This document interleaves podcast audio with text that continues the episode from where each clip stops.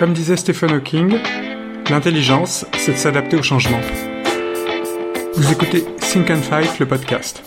Je suis David Sabatier, avocat et associé du cabinet 1862 et fondateur du think tank Think and Fight qui réunit des experts reconnus en droit, en fiscalité, en économie, en ressources humaines, en financement et en analyse financière afin d'anticiper les conséquences de la crise du Covid-19 et de produire des recommandations concrètes et directes pour les entreprises. Je reçois aujourd'hui mon ami, le chroniqueur politique Alexis Poulain, qui est le cofondateur du média Le Monde Moderne. Alexis est chroniqueur sur Arte TV, France 24, France Info ou encore BFM sur les problématiques de crise du Covid-19. Alors Alexis, comme ça fait deux mois que tu es enfermé chez toi à lire toute la presse américaine, toute la presse britannique, toute la presse française, qu'en plus tu as BFM allumé en switchant sur CNews, Arte Info et je ne sais encore quelle chaîne internationale, on va faire une interview impossible.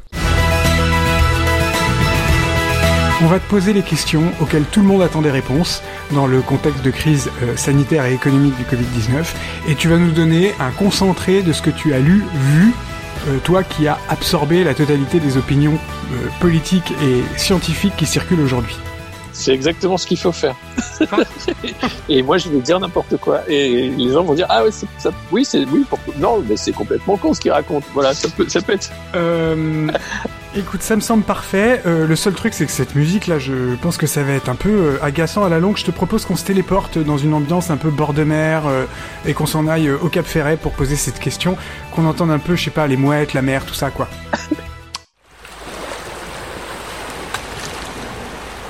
Voilà, ça me semble beaucoup mieux. On est en bord de mer, déjà c'est au calme. Il faudrait qu'on. On peut pas avoir quelques mouettes?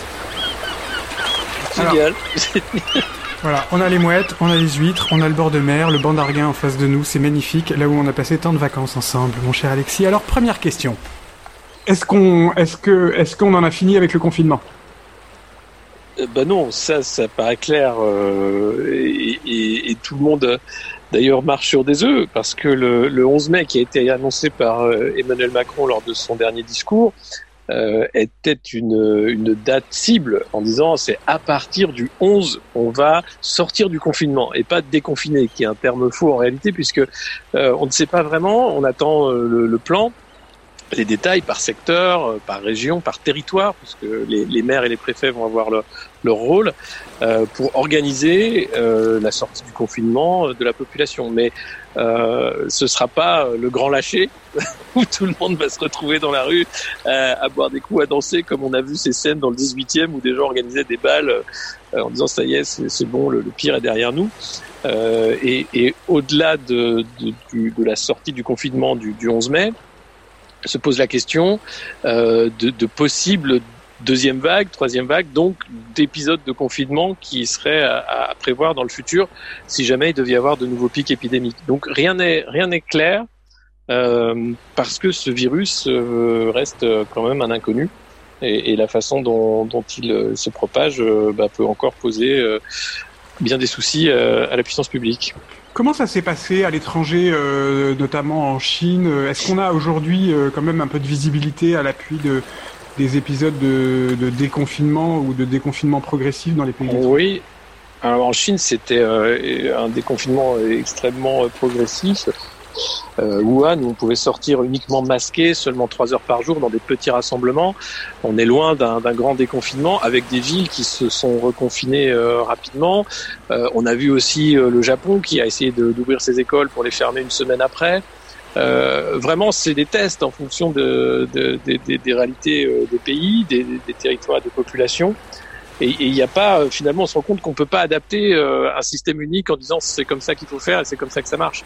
Euh, L'OMS a, a, dit qu'il fallait bien entendu des masques et des tests massifs, c'était la, la, la, première base, euh, mais que le confinement finalement, c'était pas une mesure euh, encouragée par l'OMS. C'est vraiment le, le, dernier ressort.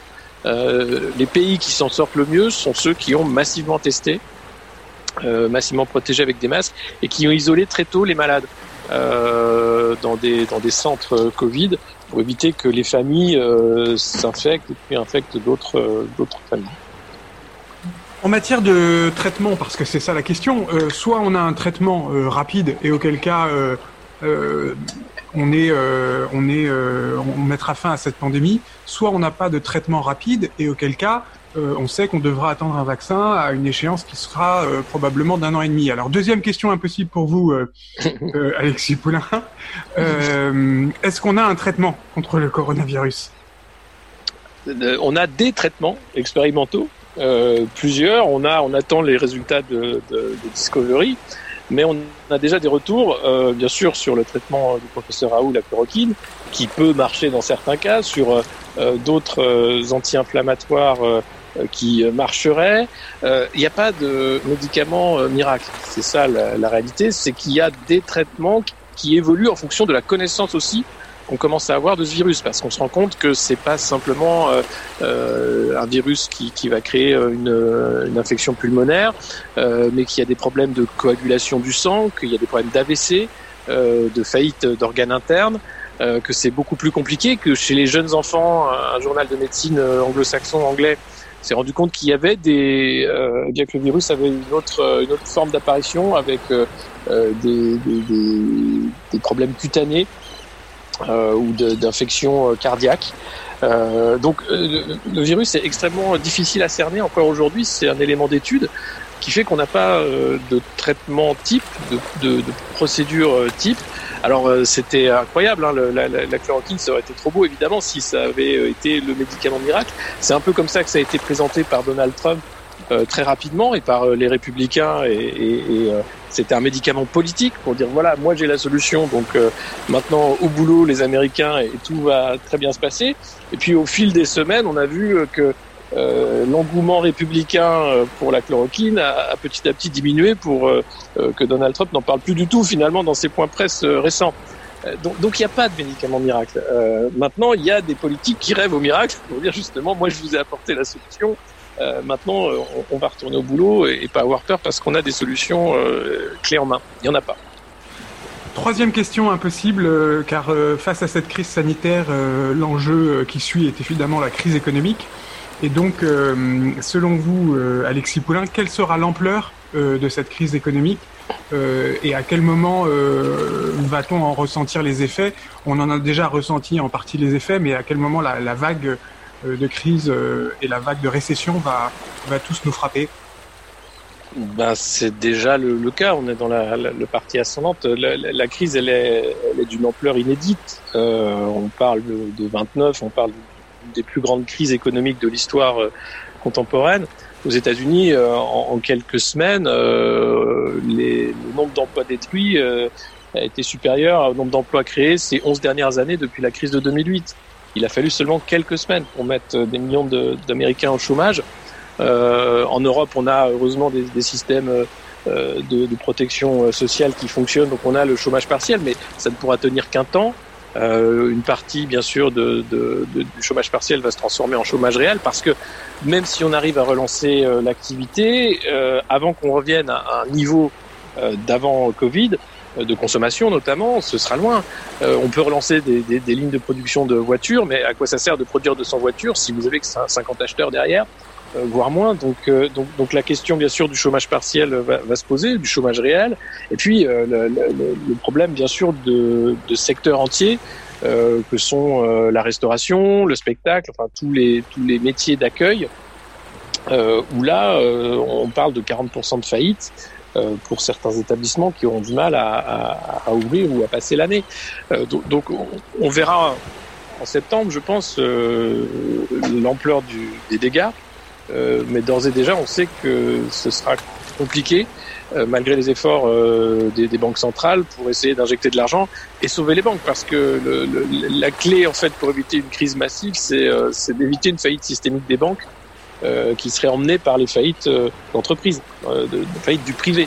Le problème, c'est pas tant la dette publique, parce que ça, elle se, elle se réinvente, elle se rééchelonne, elle se refinance sans problème. Mais les faillites privées de grandes entreprises comme des PME, euh, peuvent coûter très cher euh, sur, sur, le, sur le court terme. Dernière question. On parle de crise sanitaire euh, qui va déboucher sur une, une crise économique majeure. Est-ce que qu'est-ce que vous voyez en termes de crise politique en France et, et, au niveau international à ce jour? Mais la, la crise politique, elle est avant la crise sanitaire. 2019, c'est plus de 10 pays où les populations étaient dans la rue contre leurs élites dirigeantes. Euh, c'est encore le cas euh, en pleine crise sanitaire. Euh, au Liban, vous avez des affrontements dans la rue. Les gens ressortent au Chili pour manifester. En France, deux ans de gilets jaunes pour critiquer la gestion économique du gouvernement actuel. Ces contestations politiques sur le fait que finalement la démocratie était confisquée par une certaine élite financière, euh, elles vont pas s'arrêter. Euh, on vit et on vivait avant le Covid une période révolutionnaire au sens euh, historique, comme le dit euh, l'ethnologue David Graber, c'est-à-dire ce moment où les élites n'ont plus les solutions et sont complètement déconnectées de la gouvernance et où les populations euh, bah, se, se, lèvent contre les élites parce que celles-ci n'ont pas les réponses.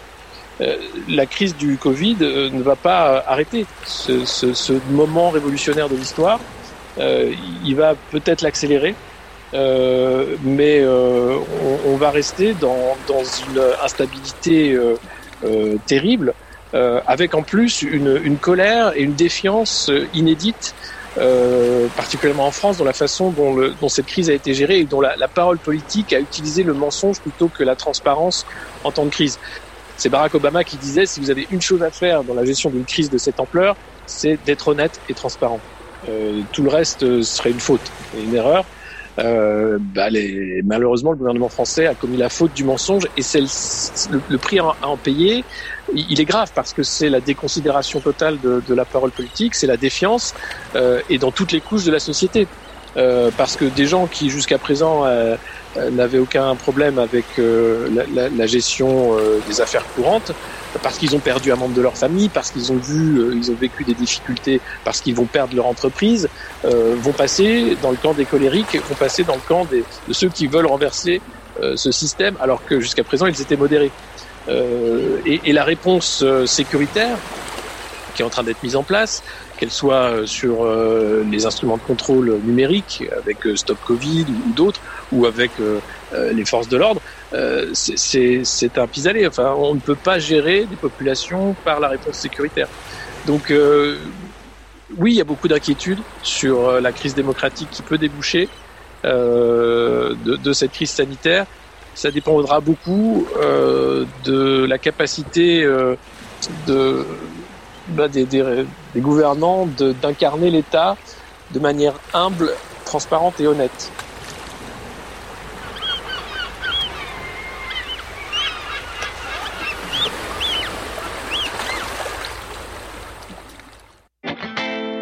J'espère que vous avez eu autant d'intérêt à écouter cet épisode que j'en ai eu à l'enregistrer. Et si celui-ci vous a plu, vous pouvez nous laisser des commentaires, bien sûr, un petit message, ça fait toujours plaisir, ou m'envoyer un mail à sabatier, s a b a t i e r 1862-du6legal.com. À très vite